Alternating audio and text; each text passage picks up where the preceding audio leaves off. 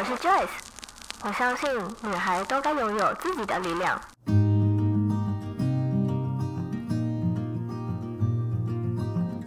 分享，让我们彼此之间不再疏远。不管是财务或身心灵成长，身为女孩的我们，都该拥有精彩的人生。在这里，跟我一起成长，一起阅读不同的生命典范吧。欢迎你来到一则茶室。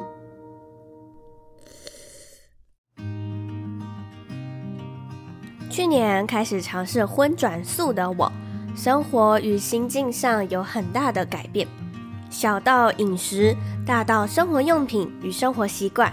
开始以不制造更多对地球伤害为优先考量，而今天邀请的来宾是我在一个创作者读书会认识的企业家 Carrie，他总是想到什么就直接去执行的个性让我非常佩服。从开餐厅到发展出素食产品、身心灵课程平台，仿佛他的每一次创业都是在推广他认为很棒的理念。感觉一直在帮助他人的 Carrie。其实自己也是需要被帮助的那个人。这集的内容将切割成上下两集，我们先从 Carrie 创业故事开始说起，再到为什么他会开始接触身心灵，以及如何踏上疗愈自己这条路的故事分享。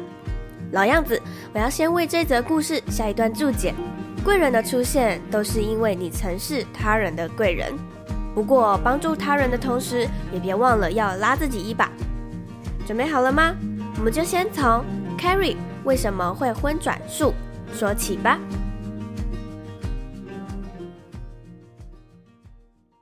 好，今天一则茶室呢，很开心以及很荣幸的可以邀请到我一位在之前我们有一个创作者的读书会认识的一位朋友，在自己的事业啊或是生活上面都很令人敬佩的一位女性。那我们今天要邀请她来分享，她现在呢是三间餐厅的老板，然后她致力于。推广 vegan 到后面的时候，我们也会稍微聊到为什么会开始接触身心灵。好，我们就先来欢迎我们的来宾 Carrie。你可以先自我介绍一下你自己吗？以及是什么契机让你想要离开你原本的正职工作，选择想要开始创业开餐厅的呢？Hello，大家好，我是 Carrie。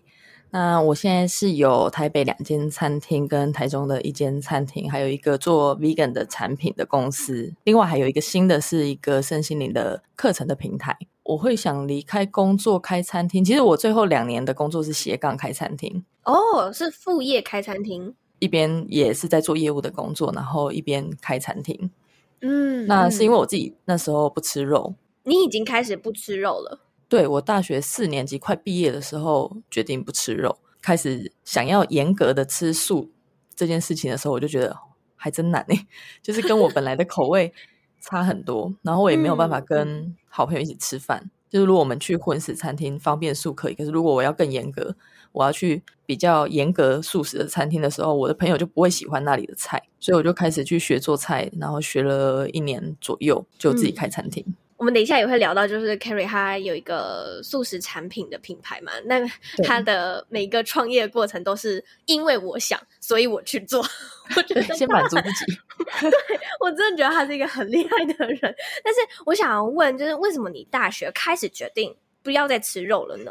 就是我有一个朋友，他那时候在庙里面念书，他要考公务人员，然后庙公就跟他说：“嗯、那你要吃素，你才会考上。”他就开始吃素，他吃素就算了，然后他就开始洗脑身边的人，我就是其中一个被他洗脑的。他就跟我说：“你吃肉的时候不觉得动物很可怜吗？”然后我就隔天吃素。你们看看，Carrie 他就是一个超级行动派的人，觉得嗯，这非常符合我的价值观，非常符合我的理念，那我就去做。一开始的时候，我是完全不知道吃肉是伤害动物的行为，就以前完全没有想过。他那一句话就是让我把动物跟我桌上的食物连起来。对，因为我是从小没有办法打蟑螂、蚂蚁，连蟑螂、蚂蚁、蚊子我都没办法杀的，就我会联想到他们是一个生命，就是我也怕蟑螂，可是我看到他们翻过去的时候，我还是会很怕，然后就把它翻回来。这个心态我觉得太高端了，我还没有办法达到这个境界。我之所以会开始意识到，就是动物跟我正在吃的肉是连在一起，是我开始看了早熟食的影片。我一开始看的时候，我还没有太多的感觉，然后是直到我看了乳牛阴谋，我才啊，天哪！原来光是一头牛就可以对地球带来这么大的影响。接着我又看了海洋阴谋，我必须说，拜托大家，如果你们要去看的话，不要吃饭的时候看，因为你会吐。你知道会，我那时候真的是，我把它想说应该也没什么吧，我就把它当成是就是你边吃饭然后边追剧的东西，我就摆在那边。我看到真的是反胃，我吃不下去。我其实不太看纪录片，因为我我没有看就已经这样了。我觉得我同理心。太泛滥，不适合看纪录片，我也很不舒服啊。哦，海洋阴谋那一部啊，它虽然短短不到两个小时的一部片，我分了三次才看完。我我的心情没有办法一次就把它看完，然后每次看完我都觉得心情非常不好，所以我看完那一部之后，就再也不吃海鲜了。很棒，可能听众没有办法去想象跟理解海被鲜血染红的样子是什么。如果你们想知道的话，你们可以去看哪部纪录片。在我转素食之后，我跟我的家人有点就是不太习惯，然后可是他们是尊重的。那我也像 Carrie 一开始一样，就是方便素挑着吃的那一种。这几年呢，有很多人其实开始吃素是为了环保。那你认为，就吃素可以为地球带来什么样的影响呢？哇，天哪，这影响可大了！因为我最近刚好在准备、嗯。这个月的演讲是讲蔬食的影响力的。啊。我在做那些资料的时候，我就觉得哦天哪，真的很可怕。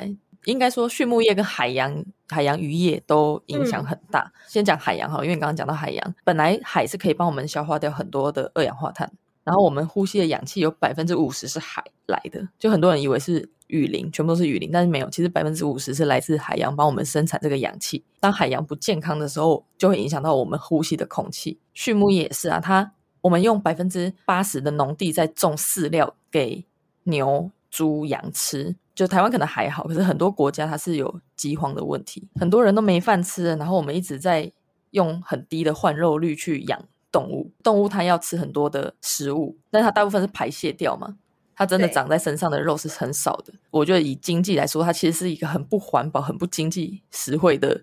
交换。我在听你刚刚说的那个海洋对于地球的影响很大，这个也有在呃海洋阴谋里面还有提到，鱼他们在海里面游泳啊，其实这样的摆荡是会为我们的海洋跟地球的二氧化碳会有达到一个循环的，所以鱼越多，我们的循环会越好；鱼越少，循环就变差了嘛。那样的循环其实也会影响到。我们的气候暖化，所以我那时候看到的时候，我就天呐，那难怪我们会越来越热，因为我们一直狂吃鱼、狂吃海鲜，不是跟我们一直砍伐树木，然后呃那些大众污染有关，其实不是，是海洋其实占了非常非常大的一部分。而且你知道哪里吃海鲜最多吗？应该是日本吧，就是亚洲，跟美洲、大洋洲、欧洲比起来，亚洲是吃了七十几个 percent 的海鲜。全部加起来吗？真的吗？对，因为西方国家是偏肉食的，是吗？他们是吃牛比较多，亚洲就是吃海鲜跟猪很多。我那时候就看到一个新闻，就是他们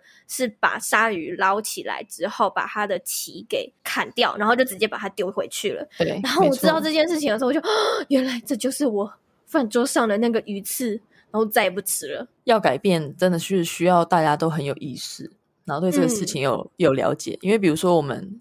现在这个年纪就会碰到很多身边的朋友办婚礼嘛，那婚礼最爱用鱼翅。我那时候也有碰到朋友增加了这个鱼翅的选项，但是你在他要办婚礼的时候就跟他讲这个，他其实他听不进去的。哦，对啊，所以我们就是平常就要跟大家分享这些概念，不能到那个时候才才说，哎，不要用鱼翅啊，很残忍呢。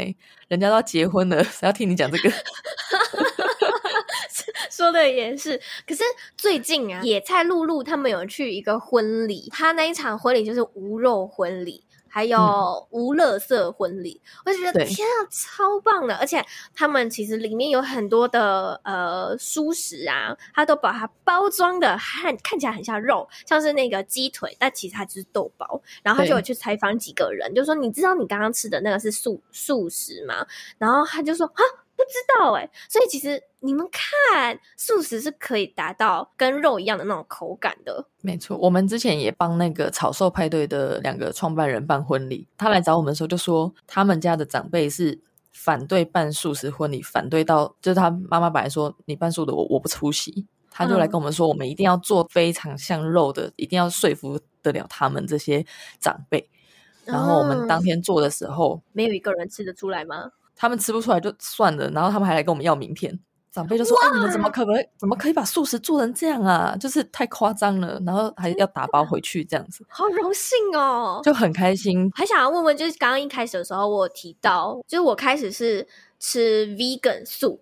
那想要问问，vegan 是什么呢？vegan 什么可以吃，什么不能吃？你可以跟听众分享一下吗？vegan 它其实不只单只吃而已，vegan 它是你的一个生活方式，所以你是从吃的、嗯、用的、洗澡的、擦的保养品、化妆品，全部都跟动物无关。就是你的材料必须是植物性的，你也不能做动物实验，然后不能有真皮的包包。嗯、其实这是一个很极致的生活状态。所以，我们还是会跟大家说，就是尽力而为就好。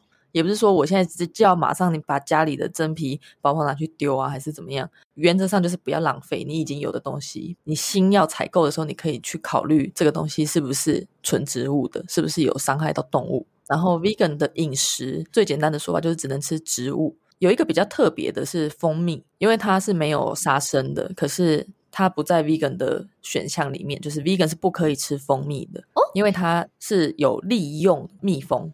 虽然我没有吃蜜蜂，哦，可是我利用了蜜蜂去采蜜，然后我拿走它的蜜，就是这个行为在 vegan 的世界里面是不允许的。刚刚 Carrie 说的，其实 vegan 它就是用在你的生活的方方面面，都不要以动物为主。看到很感动的是，其实台湾有很多的小众品牌。已经开始有大量的做出一些植物性的产品，比如说我现在在用的那洗发精，它叫做米肤，这个没有叶配哦，它、嗯、全部都是由台湾的屏东那边的米去做的，从它的内容物到它的外包装，全部都是用它的米去做的。然后也有一些像是口红啊，还有我现在在用的化妆水，简单。他们家的也都是无动物实验的、无动物成分的一些保养品，在台湾有越来越多有这样的品牌出现了。那如果说你们想要支持这样的一个企业，或者是支持台湾本地的话，你们可以上网找，其实有太多太多。这种类似的东西了。稍微聊完了一些关于素食的，那可是想要问问 Carrie，就是你原本开店的契机就只想要推广素食而已，可是完全没有创业过的你啊，你是如何开始你的这个事业的呢？像是你要怎么去找店面，或者是那些厨房需要什么东西呀、啊，然后这些厂商啊，然后你的原物料啊要去哪里叫啊，这些的你都从零开始耶。嗯超零的，我是我觉得我根本就比零还要往下负的。你是负吧？我还记得我店面是上五九一找的，哇！我后来才知道厂商他们都会在路上找新开的店，然后他们就会去拜访。嗯、我在装潢的时候，我就在店里面等厂商来就好了。所以我那时候需要的厂商都是自己走进来，然后跟我说他卖什么。我说哦，我刚好要找诶，比如说我刚好找意大利面的厂商诶之类的。天哪，天！天哪，这太臣服。对，所以我就其实他会解决。然后我那时候也想说，奇怪，意大利面到底要去哪里买啊？因为超市买得到，可是很贵啊。我后来就放弃算了，我就认真刷我的油漆。然后厂商就从门口走进来 卖他意大利面，我就就有意大利面厂商。可是如果你不知道这一个环节的话，你可能就觉得 这是宇宙送给我的贵人。我那时候就觉得哇塞，太太扯了吧。后来才知道，后来问他们，他们就知道。现在已经很难想象当初怎么会那么菜。好，那你开完了第一间店，你为什么想要就是再继续拓展到台北这个比较竞争力这么激烈的地方呢？那个时候要开素食餐厅之前，我都是到台北，嗯，因为台中那个时候还是比较少，所以我在台中有点不知道吃什么，然后我就会到台北去吃好吃的素食。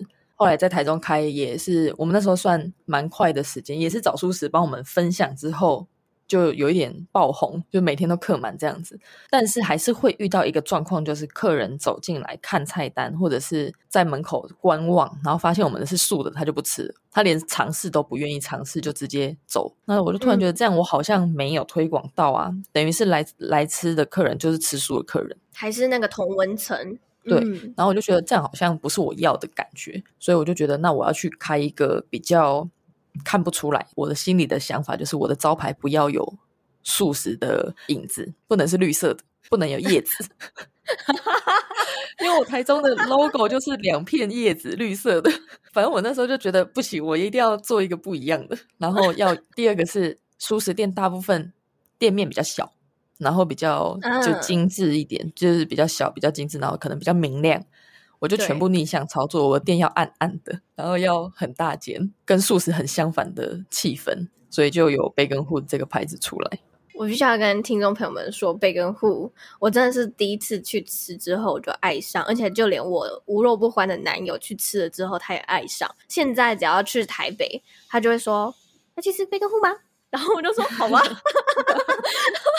就是他会吵着要去吃的那一种程度，你就知道有多好吃。那其实对以前的我来说啦，素食的印象就是那种比较偏中式的餐点。素肉燥啊，素便当啊，或者是全部都是菜的那种东西。那、嗯、其实 Bacon Hood 不是，它是很像美式餐厅，汉堡啊、披萨啊。然后你吃了之后，尤其是那个汉堡，我必须要说，那个汉堡真的超好吃，超好吃。而且你吃了喜欢，嗯、后面还有食材可以买。对，这也是你一开始的一个策略嘛，就是你已经有规划一区 shop。放在那边给大家可以买回家了，这也是一开始就有决定的。然后其实我也遇到很多人跟我说，嗯、因为 Bacon Hood 其实只有四十个位置，然后它都客满，嗯、所以很多人会说，你为什么那一区不要弄座位？嗯、因为其实商店在餐厅里面的营业额不会很高，它比较多展示的功能。对我来说，它有它推广的效果。我我想要让很多人知道，哦、这些东西都是熟食，这些食材都是熟食，所以。其实你在家里要做一个熟食是不难的，然后也真的有人就是在我们这边吃完披萨，觉得很喜欢上面的 cheese，他之后再也不吃一般的 cheese，他全部是改吃 vegan cheese。哇，就是会有这种很激励人心的状况，那我觉得我一定要保留这一个小商店呢、啊。第一次造访的时候，我看到那个 shop，因为因为我之前也是做餐饮的嘛，我就想说，哼，他们这个绝对是如果下面食材不够，直接从这边拿走。更令我印象深刻的是，那边不是只卖食物，他那边还有卖保养品。哦，对，我就是 vegan 的生活有可能沾到的，我都会考虑把它放上去。所以，那一开始的时候，那个保养品也是你去跟他们厂商接洽吗？还是他们来找你的呢？这个也很巧，就是他们也是算蛮大的品牌，所以我就是写 mail 过去说，我们是某某餐厅，那我们店里面有一个。小迷你商店，那想要上架他们的产品之类的，就、嗯、他们回信的就很兴奋，说他们是我们的常客。什么？所以我这个案子超好谈的，就是直接成交。天哪，这个也太太妙的缘分了吧！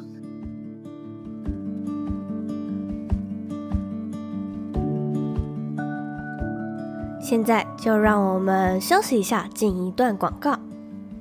如果你听到这里，表示你应该很喜欢一则茶室的节目吧？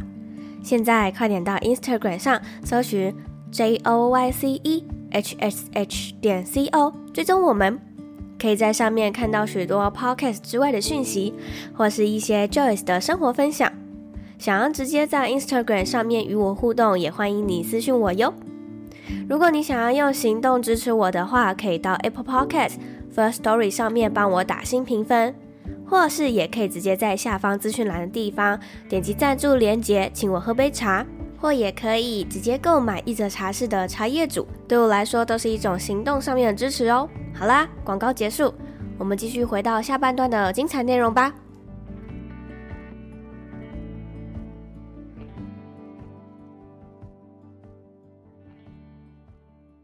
我还很好奇的，因为像我最近就也开始小资创业了嘛，所以我就。开始问了很多我身边也之前创业过，或者是现在跟我一样是小资创业的人，在初期成为一个创业家的时候，应该都会面临到，比如说从原本的员工思维啊，然后再转换成老板思维的这个过程。那我很好奇你是怎么转换这样的心态的呢？对我来讲，我觉得这是一个性格的问题。什么意思？就是如果你要当老板之前，你应该要先确定你有没有老板的性格跟思维。比如说你在当员工的时候，你你是不是可以换位思考？哦，如果你跟你的老板意见不同的时候，你有没有办法去想为什么他会这样子想？你有没有办法从他的思路去出发？因为有时候冲突就是这样，就是我没有办法理解我老板为什么要这样子，然后我觉得我老板很有病，很有事。那是因为你可能看不到他看到的东西，比如说老板也会给我们压力，可是我也会，我也可以猜得到他压力也很大。比如说，如果我要扛四千万的业绩，他要扛一亿的业绩，就我可以去想到这一个，就是我知道他一定压力比我更大，我有办法同理他啦，应该这样讲。这个跟身心灵也有关系，就是如果当你在当员员工，你没有办法同理老板的时候，当你当老板，你会遇到没办法同理你的员工。好可怕！我懂，我我知道你在你想要讲什么，就是对，这是一个循环。我要先检视一下我以前了，我先回顾一下我我以前，先看一下以前种什么种子，然后未来那个因会不会在等着我？这样，我觉得要当老板，你要很懂得分享。哎，我说的是，比如说利益分享。如果你赚钱只想要自己赚，员工都能拿最低薪资那种想法，我真的觉得在这个时代你不适合创业。如果我当员工，我要同理老板；我当老板，我要去同理我的员工。当然，我们老板投资金钱、承担风险，一定要赚钱，但是对员工也很辛苦。你能分多少给他？嗯，从员工思维转换到老板思维的这个过程，你是觉得说你以前就可以同理同理你的老板了？嗯。但我的问题是，那没有这个可以成为创业家的员工思维，他原原本的那种思维模式是什么呢？因为以我自己的认知是，嗯，可能他就觉得说，老板叫我做什么我就做什么，或者是我领多少钱我就做多少事，我不会想要为老板多付出的这种，那他他可能就比较不适合创业。除非你的创业是想要我做一个小生意就好，很简单的小生意可以啊，因为它就是有一个门槛嘛，我我赚到这样就好了。如果你是想要创这个业的话，我觉得倒没有太大的问题。如果你是觉得，比如说我领多少钱做多少事，我觉得这也没有不合理。嗯、只是你如果要创业，你也要知道你大概的天花板就在那里，就你没有办法再去想更远的事情了。有想要创业的念头的话，你可以去思考一下。或者是回想一下你自己，你觉得你属于是员工思维还是老板思维？你刚刚说老板跟员工他们可能承担的压力是非常不一样的嘛？在疫情期间啊，你的餐厅有受到波及吗？以及呃，你是怎么去面对这样的困境呢？还有在疫情前你所承受的压力是什么呢？疫情前承受的压力比较是员工的发展，像我们自己目前设定就是一年开一个品牌嘛。员工可以有新的发展，我觉得舒适这件事情它还有很长的路要走。那如果我们要一直扩大、嗯、一直扩大的话，也是需要很多人，然后有很好几个团队一起来做这件事情。我也希望我请到的员工都是有老板思维的。既然有老板思维，他就不能一直在做一样的事，就是也很浪费他的才能。比如说我们开新的餐厅，那我就会问现在的餐厅里面有没有人想要到新的那边去。除了薪水以外，我觉得更重要的是他有舞台。我通常开完之后，我不太喜欢一直定在店里面。我觉得他们要去尝试自己管理一间店。我就说你有问题再问我，然后我就放生了。然后刚开始也会不敢问啊，就是觉得可以问吗？就是我我是在揣摩他们的心理啊，对啊，怕打扰，或者是我问是不 是很笨的问题。我觉得慢慢他们自己会成长。诶，贝根或者店长，他现在跟以前就已经成长很多，然后他现在会。跟我讨论一些问题，或者是觉得这件事情我的想法怎么样，我就觉得，嗯，他真的成长很多。天啊，好感人哦！我我自己觉得，我真的很希望我的员工都可以有很好的发展，甚至他们要离职，我都是觉得，如果你要去更好的地方，或者是你想要创业，我都觉得很棒。当然，创业我就会鼓吹他做蔬食。是，对，就是我觉得有一点像朋友、像家人一样。其实现在已经很多员工我都不知道、不认识，也不知道名字。可是我会觉得这就是一个大的家族，然后我也希望这个家族会越来越大。Oh, 我会很欣赏的这种管理方式，是因为因为我之前待过的几间公司都不是这种管理方式。好像我们做员工的就没有办法说出自己的心声，或者是说出来了、嗯、也没有办法得到改变，或者是问题又被打回来。那渐渐的，久而久之，你就不敢说，或者是不想说，或者是反正我说了，你也不会听。我这种方式也不是每个人都喜欢，因为我就是比较放生型的嘛，所以也会有碰到，可能也会有人觉得老板怎么都没有出现，或者是老板为什么都不管事情。嗯。我的理念是这样，我是希望大家是可以独立运作的。你有什么想法，你可以提出来。但是很多人是比较内吞型的，他可能有想法，他不敢讲，或者是他觉得讲了没有用，可能他连尝试都没有尝试，这样子、嗯、也会有。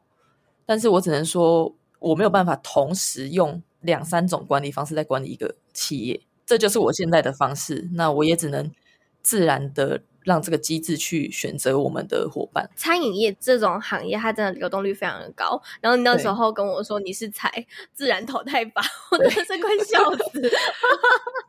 就是适适合你喜欢这里，你就留下来；你不喜欢，我就不勉强你。我真的是觉得超好笑的。怎么说呢？餐饮业它其实没有不缺人的时候。每当有一个员工要离职的时候，老板当然都会是先挽留。可是你不是，你就是。啊，大门在那。对，我们跟伙伴真的就像朋友，像也有人就是离职了嘛。比如说最近我们有一个伙伴离职，他回去念书，但缺人的时候就打电话给他，叫他回来支援了。可能也有离职去创业，结果没有做起来，那现在又可以回来打工，就真的就像是一个家了。我觉得真的就是像家人，像朋友，大家互相支援，互相支持。接下来我们就要来聊到你疫情这段期间，到底对你来说有什么样的影响了？看起来你一开始就你从创第一间店，然后到现在都是很顺利的，就从刚刚 你在刷油漆的这个过程，这一次的疫情啊，对你来说是有冲击的吗？冲个可大了，跟海啸一样大，不是冲浪等级的，是海啸等级的。怎么说？可是你现在可以笑谈这件事，所以表示应该已经过了。不会，我我当时我也是。那时候上 Jenny 的节目，我也是笑着说的。发生那件事，我真的觉得很好笑，我真的一直在笑。可是不能说这是一件好事，但是我是我觉得是一种幽默感呢。你要有这种幽默感，你才能承受很多突发状况。嗯、你没有办法改变的事情，这不要抱怨，抱怨没有没有比较好，而且只会可能只会发生更多倒霉的事情。好，那时候就是疫情嘛，然后疫情就算了，嗯、有一阵子台北下大雨。就是下到都淹水的时候，我的地下室、我的仓库就淹掉了。不是，是是从一楼灌下去吗？这样你的对它，但是它不是从我的门口灌，它是从这一栋大楼住户的那一个门流进来，嗯、然后流到地下室，再从我地下室的后门灌进来。你淹多高啊？淹到腰吧？这很高哎、欸，很高啊，很高啊。然后你真的没办法，那个水就是一直一直进来，然后你也不知道怎么办，就只能等雨停。Oh、地下室是我的仓库。我那时候想说，啊，完了，我我食材，然后冰箱都飘在水上了。Oh my god！而且我们地下室有一个角落是台电的机台，因为那里是台电的机台，所以我们这里是第一个抽水车第一个来的地方。哦，oh, 我我也不能说是不幸中的大幸。也是啦，我当天晚上他们就把水抽干，嗯、因为不然太危险。哦，那一天我们在整理，那一天是连草草，就是我另外一个热炒店的员工都来一起帮忙。然后就觉得很棒，那那一天就有一个很团结的感觉。那时候我人在台中了，嗯、所以我就没有参与，但是我有看他们的照片什么的，就觉得很温馨。嗯、我其实之前有一次，我家也是淹水，那一次是我爸妈出差，然后他们才刚飞离台湾，结果隔天，嗯、呃，因为我小妹她要去地下室玩，所以她就一下去的时候，她整个滑倒。他说下面整个淹水了，嗯、我说什么淹水？然后他是已经淹到快要到小腿肚的那种程度了，嗯、很多东西都在地下室。嗯，我们有去接那个抽水的小型的抽水的东西，嗯、它的水位不够高，所以它抽不到。哦，对，所以变成是我要一直拿那个水桶啊、笨斗啊、嗯、这些小型的东西，把这个水捞到一个大桶子里面，捞到那个桶子里面之后，再用那个抽水的把它抽出去。对。我那一整天就在忙这个，我就是想，哦，好，已经有差不多干了，就要等明天水电工来嘛。结果隔天早上起来，它又恢复了，然后就想，哦，这样真的是什么魔法吗？我们昨天明明就都已经抽快抽光了，为什么又回来？一夜之间，然后就最后才发现说，原来是有个水管它破了。所以它一直慢慢的、慢慢的这样一直渗，嗯、第三天才真正找到呃漏水的原因，然后才把它补起来。然后我又再花了两天的时间把那个水全部用 用走，再重新。对，就那一次是我此生第一次遇遇到什么叫做可怕的盐水。所以你刚刚在讲的时候，嗯、我真的是感同身受啊，有画面。好，你还有说到就是你疫情除了受到这个波及之外，还有还有什么样的波及吗？没有生意啊。我们本来是没有配合外送平台嘛，那就算上了外送平台，其实那个时候全台北餐厅都上外送平台，客人不一定看得到你的餐厅，加上外送员根本就不够，那个时候上外送平台的帮助也没有到很大，反正。那三个月就是每个月都在赔钱，大赔特赔，一次赔赔三千，所以我们那时候也是跟银行借钱贷款，到现在已经度过了啦，所以还是有撑下来嘛。对，选择只看好的。我印象很深刻的是，我们上一次就是跟 Angie 吃饭的那一次，嗯，然后你走出店面的时候，你跟我说对面的那个好战友，他就那三个月就离开了。对，他也是本来是这条街的扛把子，不论是不是餐饮业，各大行业都。有受到很严重的影响，对，所以现在就是积极复健。嗯、不过我觉得这一段时间也是很好的反省的时间啦。嗯、比如说我的热炒嘛，我的热炒那时候也是生意影响很大，嗯、然后我就在想，那反正闲着也是闲着，因为我们会让员工来上班，不然他们没有收入。就是虽然没什么生意，但是我还是让他们来上班。我就想说可以干嘛？因为我想到我们之前生意很好的时候，每天都丢非常多的垃圾，嗯、热炒店的垃圾比杯跟会的垃圾多好几倍。我就在想到底是什么东西？到底为什么那么多垃圾？结果就是饮料，嗯、因为杯根会我们是现做饮料嘛。那热炒店的氛围跟它的需求，它就是用瓶装饮料，都产生很多很多的塑胶瓶。然后我就说，我就跟我们热炒店长说，我觉得我们品牌要做升级。现在开始，我不进瓶装饮料了，玻璃瓶可以，塑料瓶装饮料就是全部都不进。然后茶饮、乌梅汁什么，我们就是自己手做，然后就是用壶装。因为在忙的时候，其实我这以前有这个想法，可是那时候真的每天客满，然后员工忙得要死，我根本不敢跟他们讲这件事情。我就忙得要死，然后还要泡饮料。所以刚好疫情来，我就是逮到机会做这一个措施，已经改了，就是我有点环保魔人，然后就觉得很舒服，就是每天少了很多垃圾。刚刚你就有提到说，其实开餐厅就会有很大量的垃圾。对于环保很重视的你来说，你可以在哪些方面，就是尽量、尽可能的去减少一些不必要的垃圾呢？像比如说菜商好了，每一种菜它都用一个塑料袋装起来，这个是我们从创业就开始的。就是我第一次收到菜的时候，我就傻眼了。那我就跟菜商说，以后我的菜全部不要塑胶袋。你就全部放在一起，嗯、全部放那个那个纸箱里面就好了。然后菜商说：“可是这样你的菜会受伤哦。”然后说：“没关系。”对啊，结果送来根本就没有受伤。其实因为这样子受伤的几率很低。后来我们就是一直都是沿用这样子，除非真的有特别夸张到需要保护的，那那个塑料袋通常我们都会再利用，嗯、就是装垃圾啊或者是什么。然后我们也尽量都是用盒子、保鲜盒。比如说意大利面，我台中有卖意大利面嘛，正常的意大利面餐厅，他把面煮起来。他如果要放的话，他们就会用塑胶袋分装。我们现在是都是现煮面，可是当我最开始创业的那那一年的时候，我们是当天现煮，然后放凉，然后等一下要用的时候可以减短那个时间。嗯、保鲜盒也很占空间，不是吗？占空间，然后又麻烦。可是我我那时候也才，因为我就说我不管，我因为我就受不了，我受不了，我要制造那么多塑胶袋。我其实以前就是帮凶，因为我之前在的那间。公司是春水堂，嗯、然后我我们就需要去备货嘛。对，那春水堂它的备货其实都是用一些四两袋或者是二两袋来装的。嗯、对，正常就是这样，一份一份一份，全部都是装好，然后把它再套到一个大的大的塑胶袋里面。你要拿的时候，你就可以一次就是拿二十份。嗯，然后我就觉得天呐，我每次在包这个的时候，包跟拆的时候，我都觉得。嗯有一个心理压力哦。如果是你刚刚才包完冰进去，然后又马上拿出来，你的那个压力会更大。才用那一下子，然后就就制造那么多垃圾。可是这个真的是餐饮业常态。没错，所以我一直在想，到底有什么方式可以去把它解决掉？企业真的是很需要有这种理念跟共识，你要去做一些改变。虽然很麻烦，可是你还是要做。我觉得这就很好。那刚刚你前面的时候也有提到，就是创立了这个素食的产品啊，是什么样的契机让你想要做这样的一个产品，而不是继续拓展店面呢？开始有产品这个想法是希望可以突破区域的限制这件事情。真的出现产品，比如说拌面跟爆米花，他们就分别有分别的故事。听到这里，你是不是觉得 Carrie 实在是一个很帅的人呢？不论是他的创业的过程，只要想到什么就直接去执行，以及他在执行运营方面也非常的有自己的一套做法。在访谈完的时候，我自己都觉得天哪！如果他是我的老板的话，那该有多好啊！他是一个非常疼自己员工的老板，也事事都会为了员工所着想。当然，因为他的这样的一个经营模式，也让他的员工们向心力都非常的强。在出访时，我还问了 Carrie 说：“那你选择员工的时候，会特别选一定要吃素的吗？”他说并没有，有些员工甚至自己原本是吃肉的，后来也开始爱上吃素了。听到这句话，我实在是非常的感动。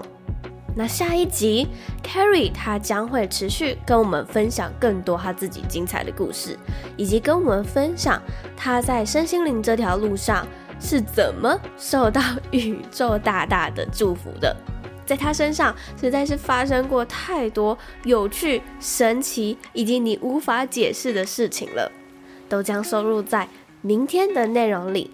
那如果你觉得这一节内容对你有帮助的话，欢迎截图这一集分享到 Instagram 现实动态上面，并且 tag 我的 IG J O Y C E H S H 点 C O，写下你的心得与感想。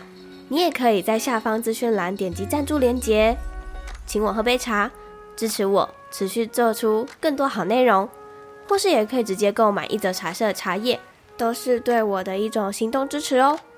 那我们就明天同一时间见喽，拜拜。